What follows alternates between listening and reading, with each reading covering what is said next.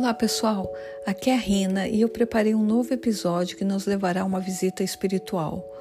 Um lugar que eu estive em 2012 e que certamente pretendo voltar.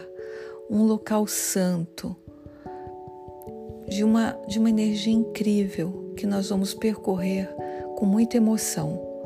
Muito obrigada por me acompanharem nessa jornada de dicas, pensamentos, estudos e tudo que eu puder compartilhar com vocês. Muito obrigada.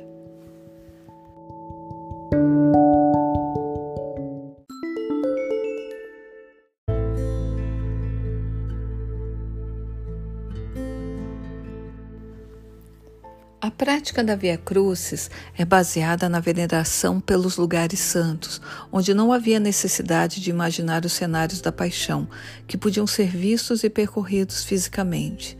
Uma lenda piedosa coletada no De Trânsito Maria, um apócrifo siríaco do século V, conta que a Santíssima Virgem caminhava todos os dias aos lugares onde seu filho havia sofrido e derramado seu sangue. E por aqui também vamos fazer a nossa peregrinação. Vamos caminhar imaginariamente por Jerusalém, seguindo pela Via Dolorosa. Seremos guiados pela nossa imaginação, pelo nosso pensamento e pelas nossas emoções. Nosso ponto de partida é a primeira estação, onde fica o pátio da escola islâmica El Omari. Ela fica localizada no canto noroeste da esplanada do templo. Esse é o local que é tradicionalmente identificado como pretório, onde ocorreu o julgamento de Jesus perante o governador da época, Pôncio Pilatos. Daqui seguimos para a estação 2.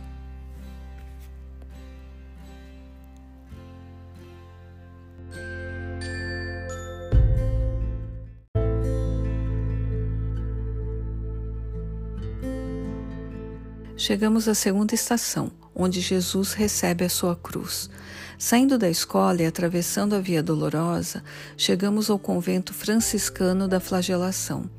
É um conjunto edificado em torno de um grande claustro, com o estádio bíblico franciscano à frente e duas igrejas de cada lado. À direita, a da flagelação, reconstruída em 1927 sobre as ruínas de outra do século XII, e à esquerda, a da condenação, erguida em 1903. Na parede externa dessa igreja, na estrada, está indicada a placa da segunda estação. Um pouco mais à frente, a Via Dolorosa é atravessada por um arco redondo com um corredor acima. É popularmente conhecido como o Arco do Et Homo e lembra o lugar onde Pilatos apresentou Jesus ao povo após a flagelação e a coroação de espinhos. Na realidade, é o compartimento central de um arco triunfal, do qual também se conserva a porta lateral norte, no interior do convento das Senhoras de Sion. Serve de retábulo na Basílica do Este Homo, concluída no século XIX. Quando se caminha pela Via Dolorosa, passando por esse ponto, vem, vem-se à mente o quanto Cristo havia sofrido antes mesmo de assumir a sua cruz. Pilatos, que, querendo agradar o povo, liberta Barrabás e condena que Jesus seja açoitado.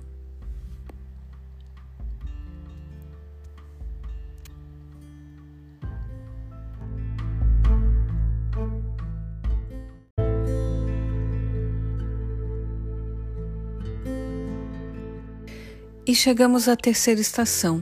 Jesus cai pela primeira vez. O corpo exausto de Jesus agora vacila sob a enorme cruz. A cruz de Jesus pesa tanto que do seu coração amoroso um sopro de vida atinge seus membros feridos. E o corpo de Jesus sucumbe a essa dor e cai no chão, debilitado e meio morto.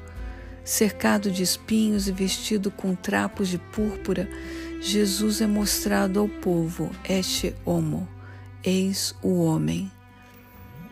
A Via Dolorosa continua ligeiramente em declive até cruzar uma estrada que sai do portão de Damasco. Essa estrada chama-se El Vade, que quer dizer La Vale, o vale, e segue o antigo leito do riacho Tiropeon. Virando à esquerda, quase na esquina, encontra-se uma pequena capela pertencente ao Patriarcado Católico Armênio, com o símbolo da terceira estação.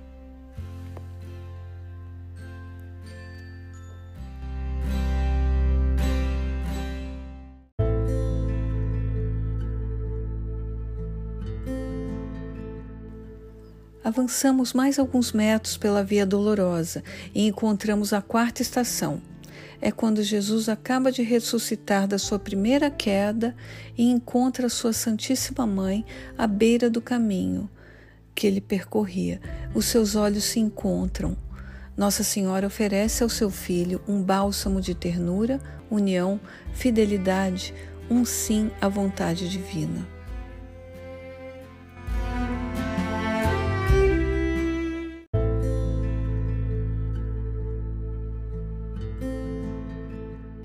Saindo da estrada nessa parte do caminho, é o vade, o vale, e virando à direita para voltar novamente à Via Dolorosa, chegamos à estação quinta. Simão de Cirene ajuda Jesus a carregar a cruz. É uma parte muito característica da cidade velha, rua estreita e íngreme, com degraus e numerosos arcos que cruzam a rua acima, unindo os edifícios dos dois lados tem muitas lojas nesse pedaço, muito comércio. Logo no início, à esquerda, há uma capela que já pertenceu aos franciscanos no século XIII, onde é lembrada a quinta estação. Um homem que voltou do campo e passou, chamado, Simão de Cirene, pai de Alexandre e Rufo, foi forçado a carregar a cruz de Jesus. Essa ajuda representa muito pouco, mas tanto para Jesus.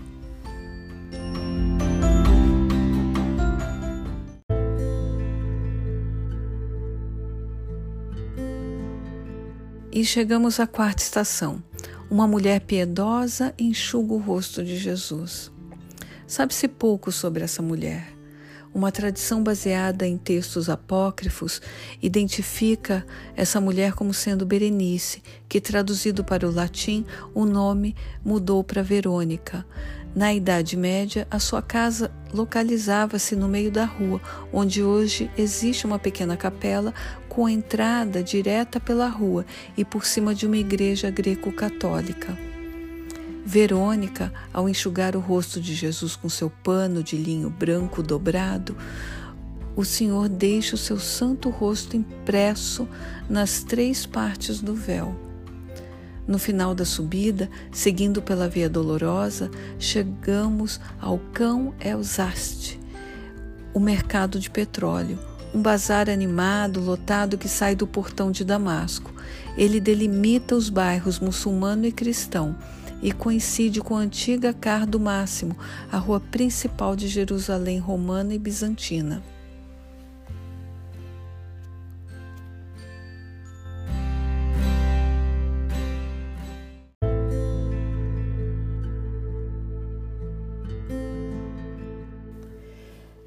E chegamos ao ponto onde Jesus cai pela segunda vez. É a sétima estação. Ela fica localizada no cruzamento onde existe uma capela de propriedade dos franciscanos. É o ponto onde Jesus cai com o peso da madeira.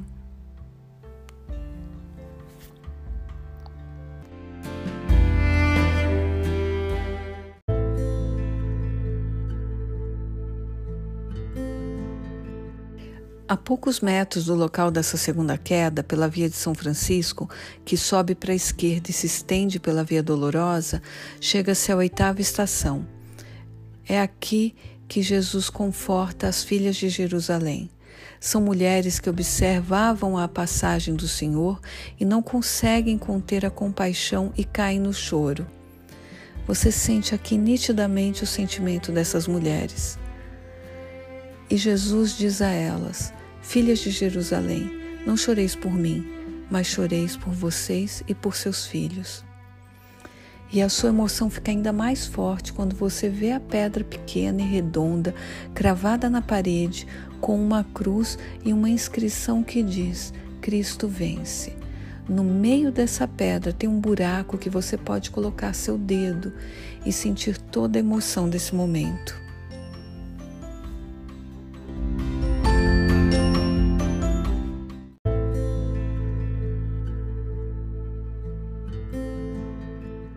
Seguimos em direção à nona estação.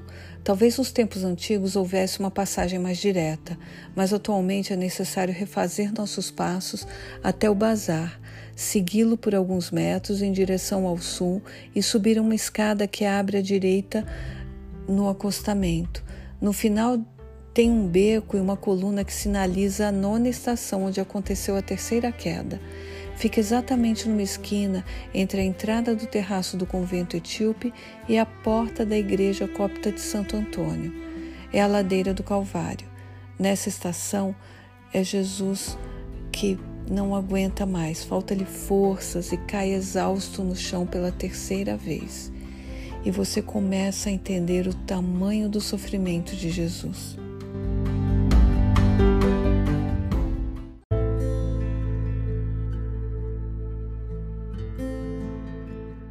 Estamos quase chegando à Basílica do Santo Sepulcro. Estamos apenas a poucos metros dali. Na verdade, as últimas cinco estações da Via Dolorosa estão dentro da Basílica. Para se chegar lá, uma opção é voltar ao bazar e caminhar algumas ruas até chegar à pequena praça que se abre em frente à estrada. A outra opção, mais curta, é atravessar o terraço do convento etíope, que por sua vez é a cobertura de uma das capelas inferiores da basílica, e descer pelo edifício que tem saída direta para a praça perto da ladeira do Calvário.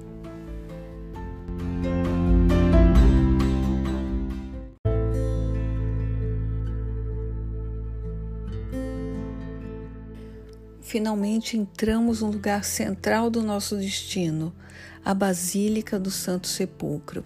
Estamos diante dela e podemos considerar que esse é o lugar mais santo da Terra Santa. O lugar onde Jesus Cristo foi crucificado, morreu e foi sepultado, e no terceiro dia ressuscitou dos mortos. Cerca de Dez metros apenas separam o Calvário da tumba do Senhor. Está tudo dentro da Basílica do Santo Sepulcro. Parece até um lugar desordenado, cheio de símbolos, cheio de coisas, mas o seu exterior é constituído por vários volumes sobrepostos e agregados, entre os quais se destaca uma torre cineira truncada. Acima desse amontoado de edifícios e terraços, erguem-se duas cúpulas, uma maior que a outra, que caracterizam o perfil de Jerusalém. No interior, configura-se como um conjunto complexo de altares e capelas, vários altares, várias capelas, grandes, pequenas, delimitadas por paredes ou às vezes abertas, dispostas em diferentes níveis, umas mais altas que as outras, tal, mas elas se comunicam por meios de escadas. Nesse aspecto, surpreendente não é outro senão o resultado da difícil história. Talvez nenhum outro lugar do mundo tenha passado por tantas construções, demolições, reconstruções, incêndios, terremotos, restaurações. E ainda temos que acrescentar a tudo isso a, pro, a propriedade da Basílica ser partilhada entre Igreja Católica, representada pelos franciscanos que guardam os lugares santos desde 1342, e também as igrejas grega, armênia, copta, siríaca, ortodoxa, etíope, que também têm os direitos de terem esses altares e guardarem essa essa basílica do Santo Sepulcro e vários altares aí. Então a gente vai caminhar por várias partes diferentes, vários altares, mas uma enorme energia vai nos guiar por ali, uma enorme emoção vai nos guiar por todo por toda essa caminhada.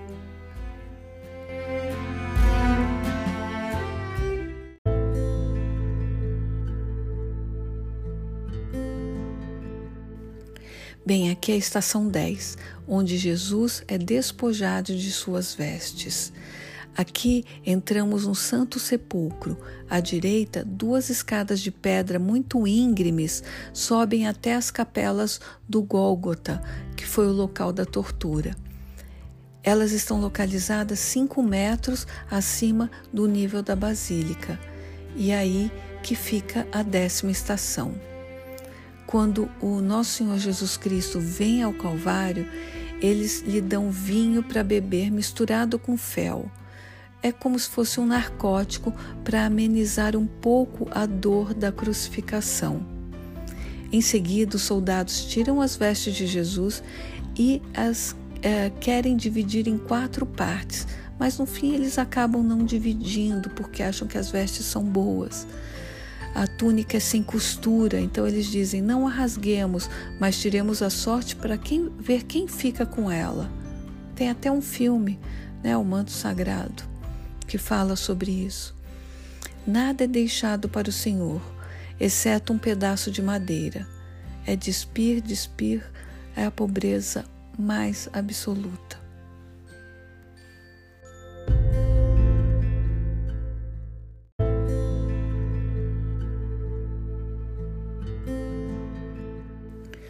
Alguns poucos passos e logo veremos a décima primeira estação, onde Jesus é pregado na cruz.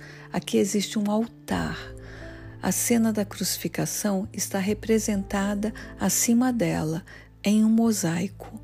A capela pertence aos franciscanos da custódia da Terra Santa. Foi aqui que pregaram Jesus na madeira e Jesus assim permitiu com sua infinita mansidão.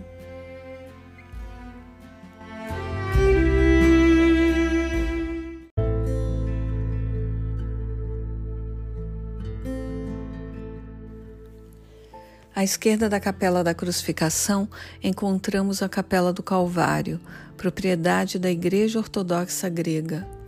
É a décima segunda estação. Jesus morre na cruz.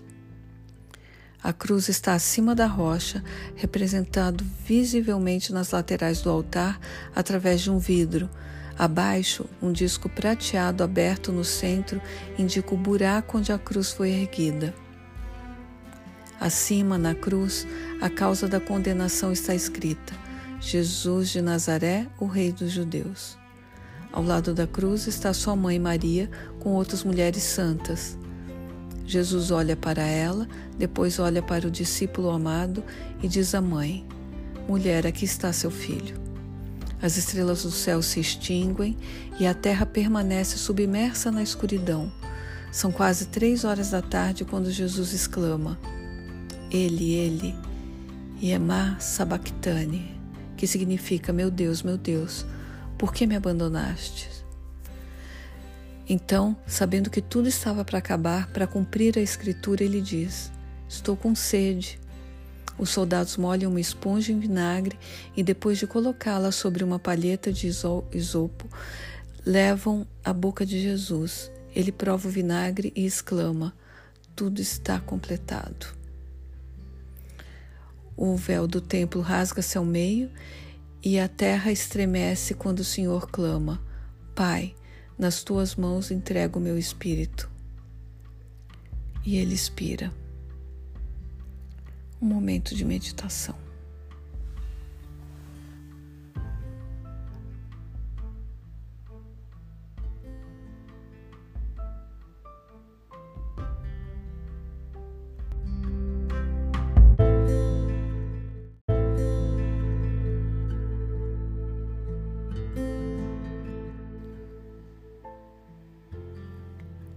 Na parte da rocha visível à direita, há uma fissura atribuída ao terremoto ocorrido na hora da morte de Jesus.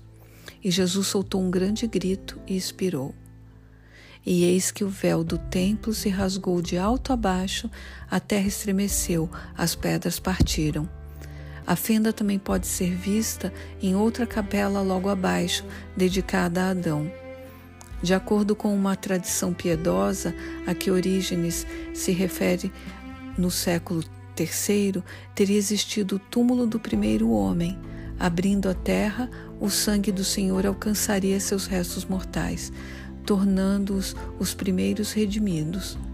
Na iconografia cristã, essa lenda inspirou o costume de colocar uma caveira aos pés da cruz. Pouco mais adiante, há um altar dedicado a Nossa Senhora das Dores. Essa cena fica entre a capela da crucificação e a do Calvário. Aqui nós estamos na 13 terceira estação. Jesus é descido da cruz e entregue à sua mãe.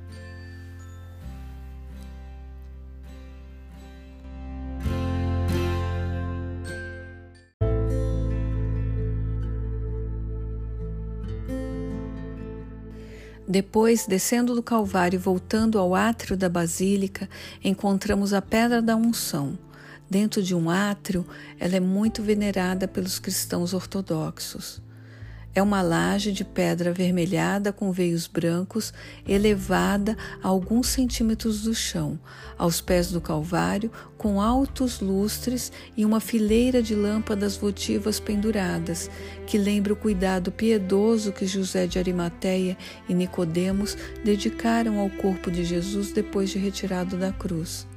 É aqui na 14 quarta estação o ponto onde o corpo de Jesus foi sepultado. Aqui as pessoas se ajoelham, elas podem tocar, ajoelhar, sentir toda essa emoção, benzer suas coisas, seu corpo, colocar as mãos, ah, enfim, seus pertences e ficar um tempo é, sentindo toda essa emoção do local.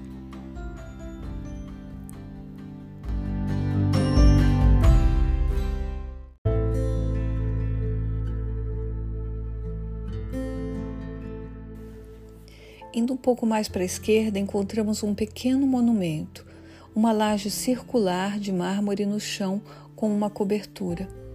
Segundo a tradição, a partir desse ponto, as mulheres seguiram o depoimento e o sepultamento do Senhor Jesus Cristo. Do lado oposto, cruzando um espaço entre duas enormes colunas, você entra na rotunda, ou Anastásias, o mausoléu que Constantino construiu como moldura para o túmulo de Jesus. Ele está localizado no centro, ao nível do chão da basílica, dentro de uma capela. Fica muita gente, muita fila, muita vontade de entrar lá dentro, e lá dentro você fica alguns segundos, não pode tirar fotos, e é muito rápido, mas é uma emoção muito grande. Os edifícios transformam a área e também a, a parte do próprio túmulo, mas graças aos dados bíblicos e arqueológicos podemos ter uma ideia de como era no primeiro século.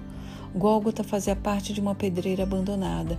A tumba havia sido escavada em uma rocha desse terreno pedregoso, pedregoso e possuía uma abertura baixa na face leste, aquela que era fechada por rolagem de uma grande pedra, pela qual provavelmente era necessário passar ajoelhado. Depois de uma passagem estreita, você entra em um vestíbulo que, por sua vez, leva à câmara mortuária.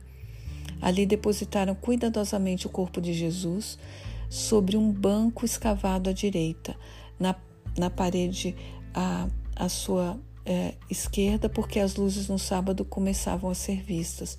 É um local escuro, você pode ficar só um pouco de tempo, você tem que se abaixar para entrar e mas é muita, muita emoção de estar ali dentro. São alguns poucos minutos e você tem que aproveitar eles ao máximo e sentir toda essa energia.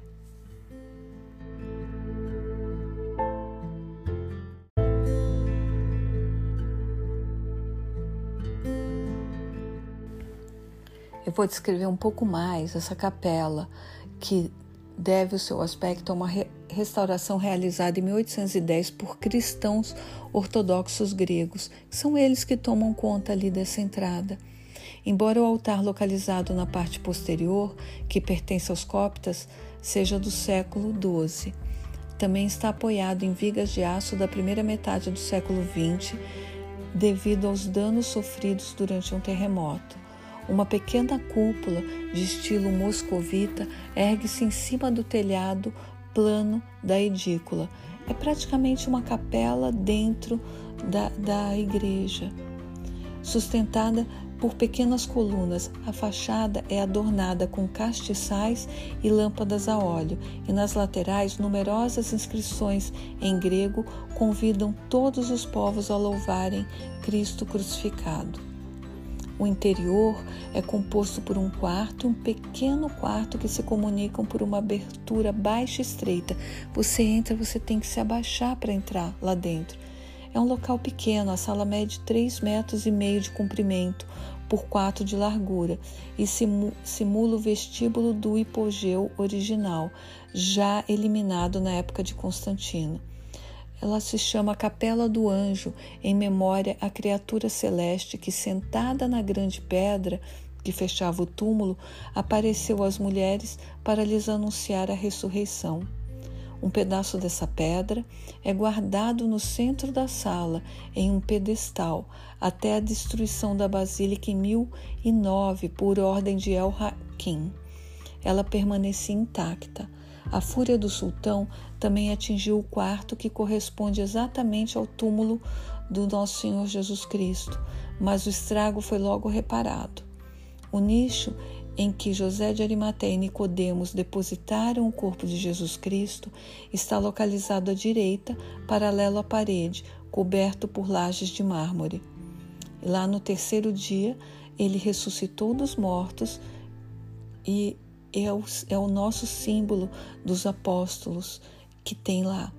E você consegue ficar ali e observar isso, é tudo muito rápido, mas cita toda essa energia desse local. Percebe-se perfeitamente a devoção com que os peregrinos entram nesse pequeno espaço. Às vezes é possível celebrar a Santa Missa em determinados momentos do dia, mas você só consegue ficar alguns minutos ali. É tudo contado porque entram duas, três pessoas por vez e tem que sair rápido. Mas é uma emoção muito grande, aproveitem esse momento.